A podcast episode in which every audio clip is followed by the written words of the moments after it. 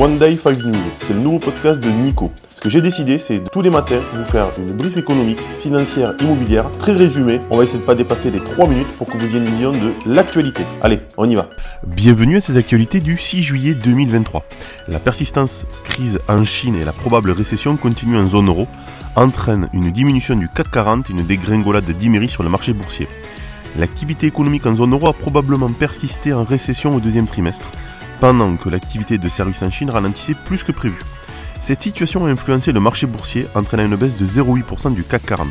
Par ailleurs, les actionnaires de Casino ont connu une dilution massive allant jusqu'à 99,97% suite à des offres de reprise élevées. Bruno Le Maire et Carlos Tavares s'affrontent de nouveau à distance sur le thème Made in France. Le ministre de l'économie Bruno Le Maire et le PDG de Stellantis Carlos Tavares s'affrontent sur la production de la future Peugeot 208 électrique en France. Tavares affirme qu'une relocalisation forcerait une équation économique défavorable pour l'entreprise et le pays. En revanche, le maire insiste sur le besoin d'un patriotisme économique. Les discussions continuent en coulisses et la décision de Stellantis sur la localisation de la production est attendue pour novembre. Optimisation de la rénovation énergétique, les suggestions pour améliorer l'efficacité du Sénat. Après l'audition de 174 personnes depuis janvier, la commission d'enquête du Sénat sur l'efficacité des politiques publiques en matière de rénovation énergétique a présenté son rapport. Parmi les recommandations principales, la Commission appelle à plus de stabilité dans la politique TED, à favoriser les rénovations globales et à améliorer le diagnostic de performance énergétique DPE. De plus, il est proposé d'augmenter les crédits pour MaPrimeRénov à 4,5 milliards d'euros en 2024 et d'augmenter le plafond de l'éco-prêt à taux zéro à 70 000 euros. La néobanque N26 relance ses activités sur le marché français qui s'avère plus complexe. La néobanque allemande N26, actuellement sous contrainte de croissance, prévoit d'offrir à ses 2,5 millions de clients en France un nouvel IBAN local dans l'espoir de devenir leur principale banque et d'augmenter les dépôts.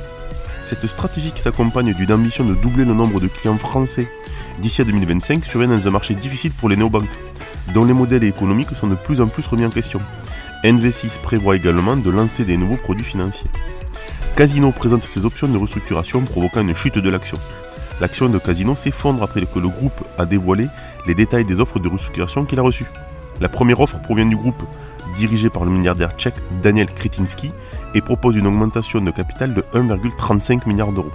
La seconde est déposée par 3F, un véhicule d'investissement piloté par Xavier Niel, Mathieu Pigas et Mouez Alexandre Zouari et propose un apport de 900 millions d'euros composé de fonds propres et de dettes super seniors. Quelle que soit l'offre retenue, les actionnaires actuels de Casino subiront une dilution significative de leur participation. Allez, on part sur l'analyse. Trois événements clés sont attendus aux États-Unis. La publication de la balance commerciale de mai, les indices d'activité des services et le rapport ADP sur l'emploi privé, tout susceptibles d'influer sur la politique monétaire de la Fed. Les principaux indicateurs européens incluent les commandes industrielles allemandes, le PMI de la construction en Allemagne et au Royaume-Uni, et les ventes de détail en zone euro. De plus, de nombreuses entreprises en France et aux États-Unis annonceront le paiement de leurs dividendes, tandis que d'autres publieront leurs résultats trimestriels. C'est tout pour aujourd'hui. N'oubliez pas d'aller voir la newsletter, vous avez le lien pour l'interview de Morgan, notre pompier investisseur. Hyper intéressant. Et je vous dis à demain. Bonne journée à tous.